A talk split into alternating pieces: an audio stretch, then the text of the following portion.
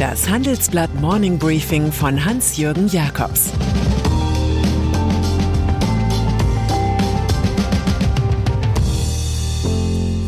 Guten Morgen allerseits. Heute ist Freitag, der 3. Juni 2022 und das sind unsere Themen. Staatswende, die USA und die Saudis, Staatshilfe, der Bund und die Start-ups, Staatsfreude, Elisabeth II. und ihr Volk. Nach einer kurzen Unterbrechung geht es gleich weiter. Bleiben Sie dran. Die Welt steht vor gewaltigen Herausforderungen. Zum einen die Energiewende voranzutreiben und gleichzeitig den Klimawandel einzudämmen. Und auch der Energieträger Wasserstoff gewinnt weltweit immer mehr an Bedeutung. Doch wie geht es weiter? Erfahren Sie mehr auf dem Handelsblatt Wasserstoffgipfel 2024 am 12. und 13. Juni in Essen. Infos unter handelsblatt-wasserstoffgipfel.de. Mit dem Vorteilscode Wasserstoff 2024 erhalten Sie einen Rabatt von 15% auf die Tickets.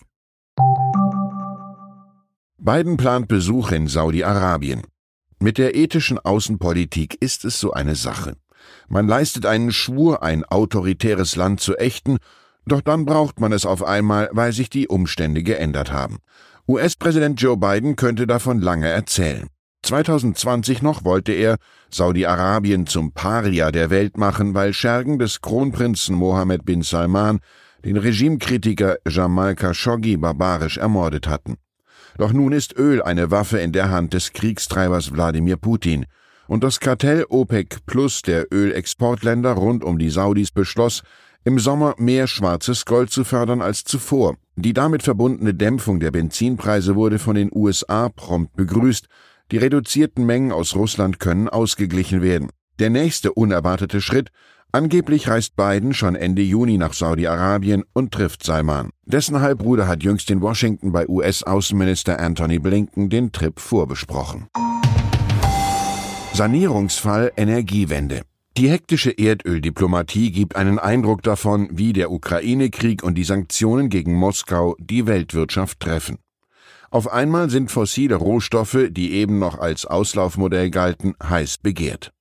Die deutschen Pläne zur Energiewende scheinen überholt. Die totale Hinwendung zu erneuerbaren Energien ist die Zukunftserzählung aller Klimabewegten, doch die konkurriert mit kurzfristigen Wünschen nach Versorgungssicherheit. In unserem Wochenendreport gehen wir diesem Interessenkonflikt nach. Klar erscheint, dass Windkraftanlagen, Photovoltaik und Wasserstoff erst in Jahrzehnten im benötigten Ausmaß zur Verfügung stehen. Unsere Redaktion beantwortet im Titelkomplex 30 Fragen nach der nur halb geglückten Energiewende. Eine davon lautet, was brächte ein Tempolimit von 130 Stundenkilometern wirklich? Antwort? Die Emission von Treibhausgasen jährlich um 1,5 Millionen Tonnen senken, also um knapp 5 Prozent. Start-ups in der Todesspirale. Es gibt derzeit einen Giftcocktail für alle, die mit Risikokapital und Start-ups zu tun haben. Seine Bestandteile sind Inflation, höhere Zinsen und fallende Firmenbewertungen. Das ist gefährlich für alle Firmenchefs, die operativ noch riesige Verluste ansammeln, weil sie in die Gewinnzonen der Zukunft erst noch hineinwachsen wollen. Doch aus dieser Glücksspirale wird in diesen Tagen für manche eine Todesspirale. Deshalb hat nun die US Venture Capital Legende Sequoia in einem Brief an die Firmen ihres Portfolios reichlich gewarnt. Jetzt sei Survival of the Quickest angesagt, es gelte, die Kosten rasch in den Griff zu bekommen. Befehl, umkehren Marsch. Schon werden im Kampf gegen die Pleite Mitarbeiter entlassen, etwa beim schwedischen Zahlungsdienstleister Klarna, dem bisher wertvollsten Start-up Europas. Dort muss jeder Zehnte der 7000 Mitarbeitenden gehen. Die branchenübliche Paranoia führt zu einer Erkenntnis, wer weiter Geld verbrennt, blickt irgendwann in die Asche seines Betriebs. Habeck Start-up-Strategie. Das Problem der soeben beschriebenen Entwicklung, es gibt genauso eine Übertreibung nach unten, wie es vorher eine Übertreibung nach oben gab.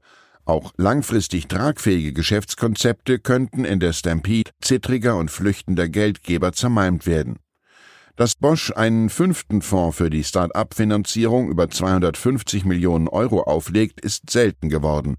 Und so fällt eine neue Start-up-Strategie des Bundeswirtschaftsministeriums wie Manna vom eingetrübten Himmel. War es einst für Vizekanzler Philipp Rösler der größte Ausbund an Mut, den neuen Markt für junge Tech-Firmen wiederbeleben zu wollen, so geht Vizekanzler Robert Habeck nunmehr so richtig in die Vollen. Nach dem uns vorliegenden 28 Seiten Planpapier sollen künftig bei Start-ups Rentenversicherungen einen festen Anteil ihrer Beitragseinnahmen in Wagniskapital investieren können. Außerdem sollen die von Fondsinvestoren erhobenen Managementgebühren von der 19-prozentigen Umsatzsteuer befreit werden. Aktienoptionen der Mitarbeiter sollen im Zuge einer Steuerreform darüber hinaus fiskalisch besser gestellt werden und öffentliche Aufträge sollen verstärkt an Jungunternehmen gehen. Klingt wie ein Zukunftsprogramm gegen die Todesspirale. In Berlin haben sie augenscheinlich von Albert Einstein gelernt. Die Definition von Wahnsinn ist, immer wieder das Gleiche zu tun und andere Ergebnisse zu erwarten. Kulturtipp zum Wochenende. Auf Netflix ist eine neue Staffel der 2010 gestarteten dänischen Polytainment-Serie Borgen erschienen. Dieses Glanzprodukt der Fernsehkultur steigt wie Sex and the City nach ein paar Jahren Pause wieder ein, als sei das abgebildete Leben immer so weitergelaufen. Wir schauen neun Jahre später in Dänemarks Machtzentrum beim Altern zu. Die Politikerin Brigitte Nieborg, gespielt von Sitze Babette Knutzen, ist nun nicht mehr eine unglücklich verheiratete Premierministerin, sondern Single und Außenministerin, die mit den Folgen eines Ölfunds vor Grönland und der eigenen Menopause kämpft. Die Kunst der politischen Intrige beherrscht sie überaus geschickt, aber auch mit aggressiveren Tönen. Die Zeiten sind so. Thronjubiläum der Queen. Die neue Zeitrechnung orientiert sich an Queen Elizabeth II., so wie sich das System der Breiten und Längengrade an Greenwich orientiert. Die Fragen sind also, war Winston Churchill wirklich noch im Amt, als sie den Thron bestieg? Wie viele US-Präsidenten, Bundeskanzler und FIFA-Präsidenten hat die Königin erlebt? Was sind die Beatles gegen die Eiserne aus dem Buckingham Palace? Die viertägige Platinfeier zu 70 Jahren Königinnentum ist eine crossmediale Great Britain Show. Da wurde es natürlich zur Top-Nachricht, dass die 96-Jährige am heutigen Freitag nicht am Dankgottesdienst in St. Paul's zu ihren Ehren teilnehmen kann.